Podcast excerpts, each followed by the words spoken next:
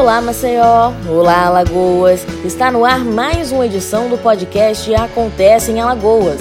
E eu, Emanuele Borba, estou com você para mais um episódio, trazendo informações sobre o que você precisa saber quanto ao país e principalmente o que acontece em Alagoas.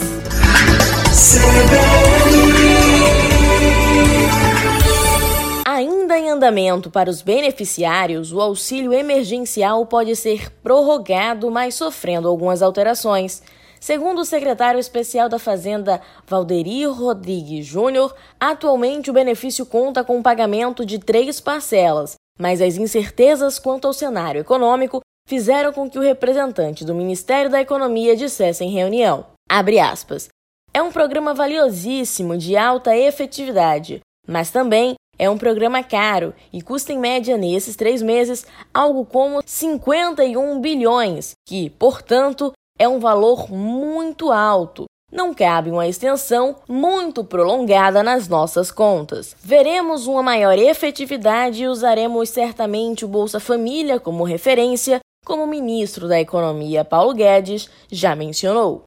Ao se referir sobre uma possível redução do benefício para 200 reais, a mudança não foi descartada pelo secretário da Fazenda. O valor, assim, ficaria próximo ao teto do que é pago no programa do Bolsa Família, cerca de 205 reais.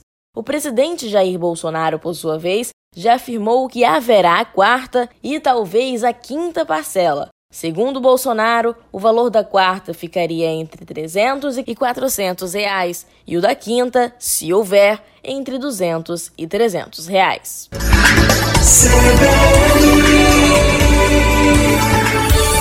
Mesmo sem mencionar sobre o pico da curva do contágio, o secretário da Saúde do Estado de Alagoas, Alexandre Aires, comentou sobre a preocupação com o índice de ocupação dos leitos em Alagoas, ao reforçar que os próximos dias terão aumento do número de casos positivados. Toda a nossa argumentação e discussão é com base em dados técnicos da nossa equipe de epidemiologia, com bases em pareceres da Universidade Federal de Alagoas, que emitiu um importante relatório ainda no mês de maio. E com isso nós tínhamos alertado que a segunda semana, de, a segunda quinzena, desculpe, de maio ia ser uma, semana, uma, uma quinzena muito dura. Isso vem acontecendo. Nós estamos com a sobrecarga na nossa rede hospitalar, tanto de leitos clínicos quanto leitos de UTI. O Hospital da Mulher está com 100% de ocupação. O Hospital Metropolitano completou 12 dias de aberto hoje, já está com quase 50% da sua ocupação. Nós temos recebido diversos pacientes diariamente, pacientes clínicos, pacientes para leito, mais graves para leitos de UTI.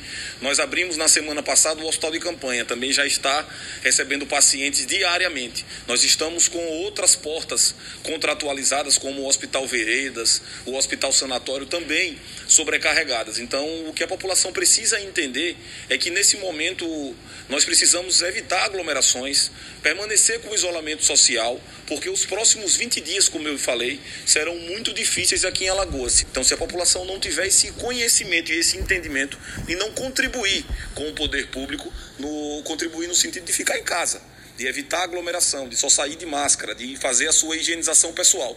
Se a gente não tiver essa colaboração, nós teremos sérios problemas aqui é, semelhantes a outros estados do norte e do nordeste do Brasil. Segundo o último boletim epidemiológico, Alagoas contabiliza 8.056 casos. O novo coronavírus já foi confirmado em 99 municípios de Alagoas. Com a expectativa de interiorização do contágio, é esperado que o novo decreto traga novas medidas restritivas, o que basicamente não aconteceu em sua última renovação.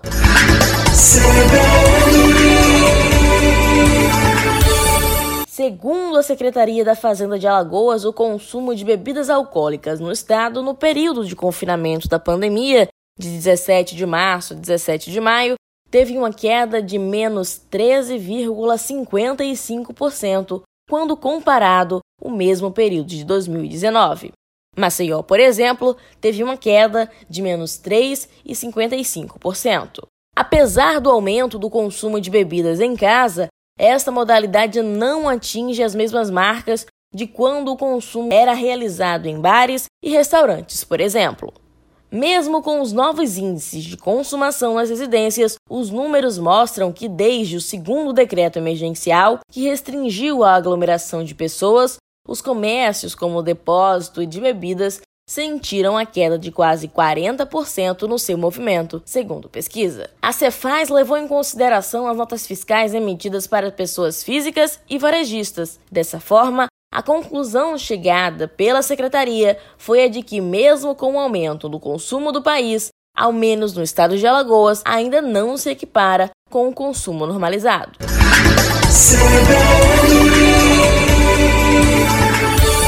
O Senado aprovou um projeto de lei que autoriza as universidades federais a produzirem equipamentos de proteção individual e outros aparelhos para combater a pandemia do novo coronavírus. Conforme o PL, as instituições poderão fabricar também para fins de doação itens como máscara, respiradores e álcool em gel. O texto segue para apreciação da Câmara dos Deputados. A Universidade Federal de Alagoas tem se mostrado muito ativa nesse cenário. Além da idealização de um ventilador pulmonar tecnológico mais de baixo custo, a instituição oferta constante capacitação de profissionais e até mesmo aperfeiçoamento de novas táticas de teleatendimento. Com essa aprovação, a expectativa é que novos materiais e técnicas cheguem à sociedade ainda durante a pandemia, mas com um custo nenhum ou mais acessível, viabilizando dessa forma a ampliação dos cuidados preventivos e de monitoramento no geral.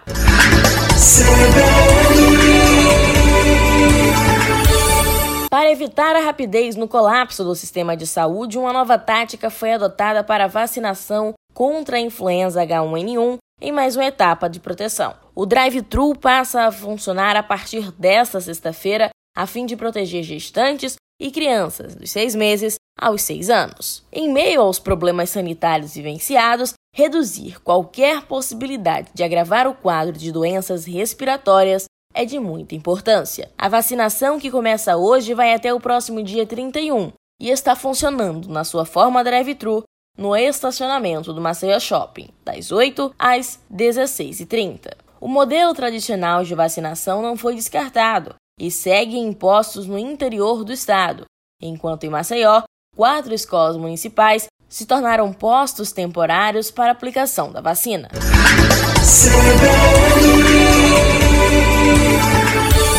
Esse foi mais um episódio do podcast Acontece em Alagoas.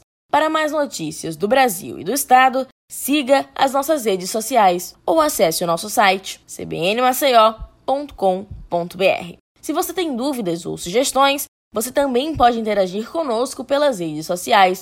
É só pesquisar por Acontece em Alagoas ou CBN Maceió. Até a próxima!